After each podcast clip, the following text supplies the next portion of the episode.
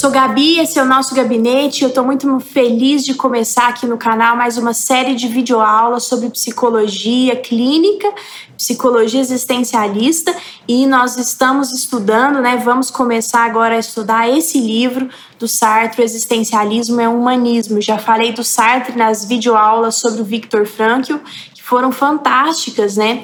No sentido da gente conversar entre a teoria e a prática. Dei vários exemplos sobre prática clínica. Se você é novo aqui no canal, assista essas videoaulas também, porque estão bacanas demais. Vou deixar o link da primeira videoaula aqui para você. Faço muita, é, muito essa conversa entre a prática clínica e a teoria da logoterapia, né?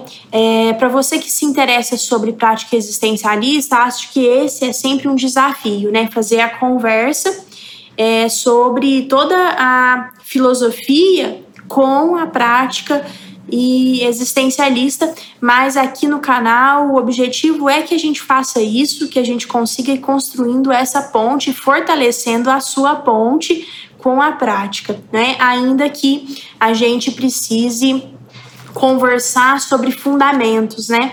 É, eu entendo que nessa conversa com o Sartre é isso que nós vamos fazer, conversar sobre alguns fundamentos importantes importantes nessa videoaula aqui de hoje do nosso canal.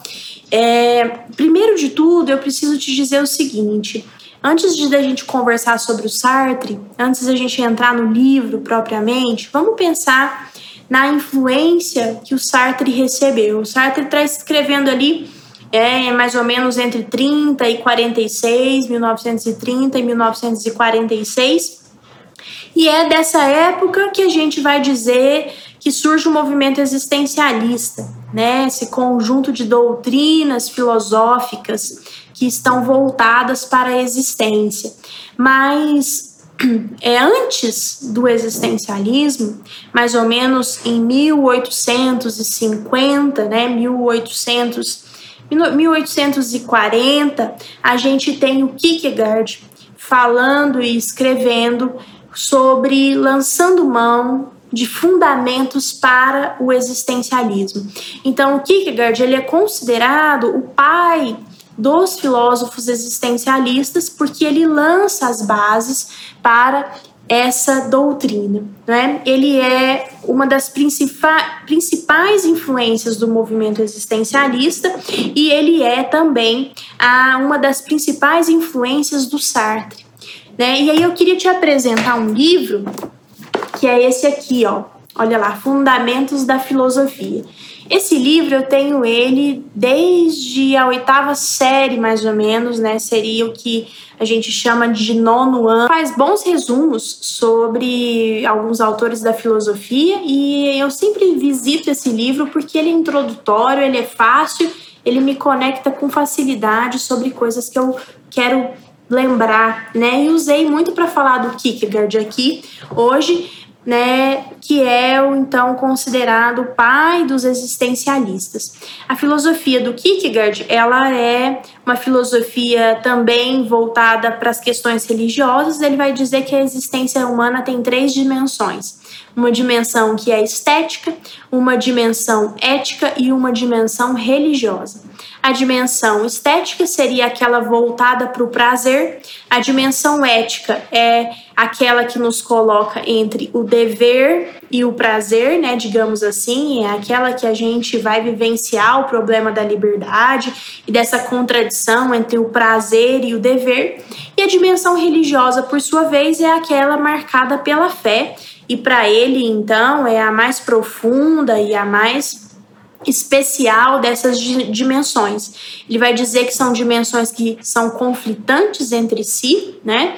Então, quando o ser humano atinge essa dimensão religiosa, o que ele está chamando de dimensão religiosa, ele vai entender que é, se atingiu ali uma profundidade muito importante, né, do ponto de vista da existência.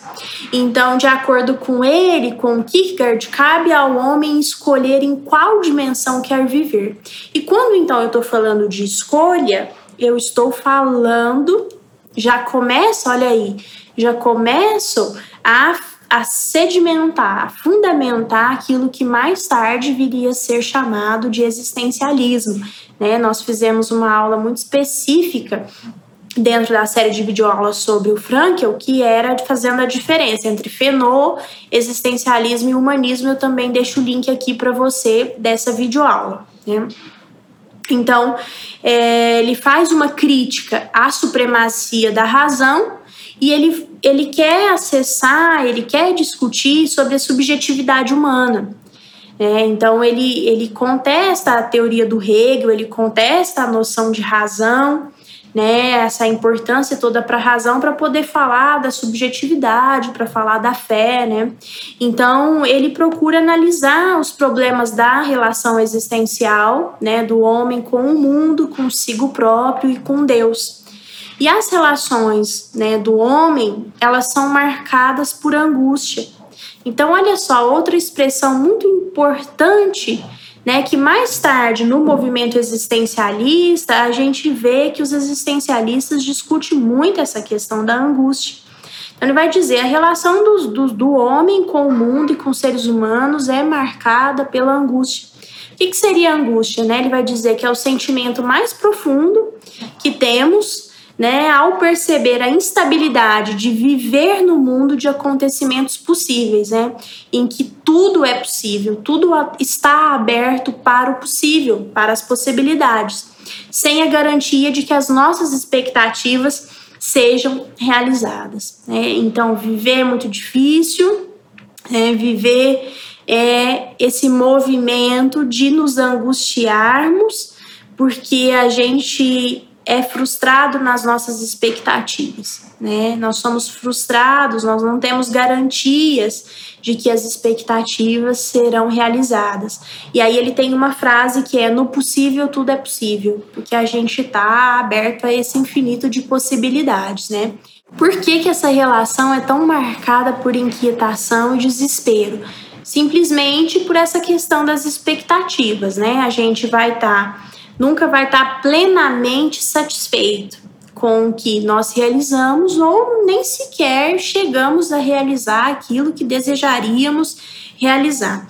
Então, o termo existencialismo, como eu disse, né, ou filosofias da existência, designa esse conjunto de teorias voltadas para a discussão da existência humana, né? E tem esse ponto, nisso o seu ponto de partida tem na discussão sobre o que é a existência humana o seu ponto de partida, né? O que é o existir é uma pergunta muito importante aqui dentro do movimento existencialista, certinho? E aí, quais são os traços, né, que designam o existencialismo? Pelo menos três traços que fazem essa designação. O ser humano é representado como uma realidade imperfeita, inacabada, aberta que foi lançada ao mundo e vive sob riscos de ameaça. É, essa, eu não vou me aprofundar tanto nessa discussão aqui. Porque na videoaula, que eu deixei o link para vocês aqui embaixo, aquela videoaula do guarda-chuva, eu comento muito bem essa questão aqui em um momento mais oportuno ainda para frente, quando a gente estiver no livro do Sartre, nós vamos falar, tá? A liberdade humana, ela não é plena, dois, né? Liberdade humana não é plena, mas condicionada às circunstâncias históricas. Então, nesse sentido, há um abismo entre o querer e o poder.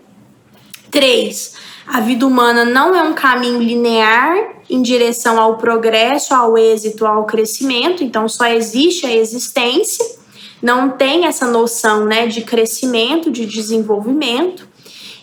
O Sartre tem influência da filosofia do Nietzsche, da influ influência da filosofia do Russell, né? E ele vai dizer que o homem se caracteriza por um espaço aberto, que é o nada. Né? Característica tipicamente humana é o nada, é esse espaço aberto. É muito importante que você fique com essa ideia aqui do Sartre, né? O homem seria o nada indo rumo ao nada.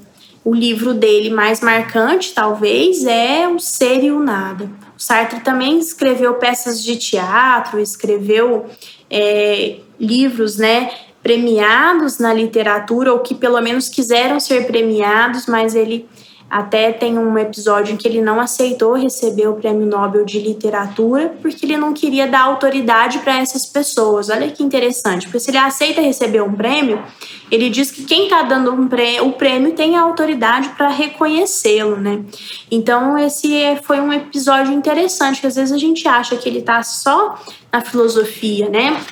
Duramente na filosofia, mas não, ele também escreveu, ele teve outras variações né, de textos a, a ideia dele vazou para a questão artística também, né, muito, muito especialmente. E aí, é, fique com esse nome, né, o ser e o nada, porque é a obra talvez mais importante do Sartre. Né? E é o seguinte, a consciência ela é um espaço aberto né, a múltiplos conteúdos e a liberdade, então, representa a nossa possibilidade de escolha. Então, se não houvesse essa noção do nada, a gente seria cheio, pleno, é, e aí a gente não seria tão acessível assim às possibilidades. Por isso que ele vai dizer né? O homem revela as suas aspirações por aquilo que ele ainda não é. E aí cabe a noção de projeto, né? Também já tratei disso com vocês. É, usar a noção de projeto é muito interessante aqui, porque o que é um projeto? É aquilo que não é, não é ainda, não é? é então, tratar o homem como esse ser lançado a um infinito de possibilidades, conversando com essa noção de projeto é muito importante na teoria do Sartre, né? Então, se eu não expressasse o vazio de ser, a consciência ela já estaria pronta e acabada e fechada de forma que esse homem então não poderia manifestar a sua liberdade, pois estaria totalmente preso a uma realidade estática do ser pleno. E quando a gente vai fazer a transposição para a clínica, é muito útil a gente pensar que essa liberdade, a escolha, trabalhar com liberdade, trabalhar com escolha, é dizer: olha, não tem nada que está determinando o homem. Começou a frase.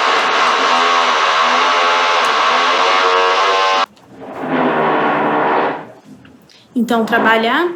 Então, então, trabalhar na clínica é entender que eu tenho. Então, trabalhar na clínica é entender sim que eu tenho atravessadores muito importantes, né? De história de vida, de facticidade, de questões. É, que marcam esse sujeito, que limitam as noções dele de escolha e as possibilidades de escolha, mas é sempre atuando nesse resgate um resgate de chamar esse homem à consciência, de chamar esse homem à possibilidade de se posicionar, trabalhando com ele a autonomia para que ele possa assim melhorar as suas possibilidades de escolher que vida ele quer ter, né? De escolher o, a, as relações, de escolher aquilo que as, é, de poder atuar sobre as suas escolhas da forma mais consciente possível de atuar sobre as suas escolhas da forma mais consciente possível. Vou ter que terminar porque a furadeira não me deixa, mas era isso na aula de hoje. E te espero na próxima aula. Comenta aqui se você gostou, se foi importante para você esse vídeo. Um beijão em todo mundo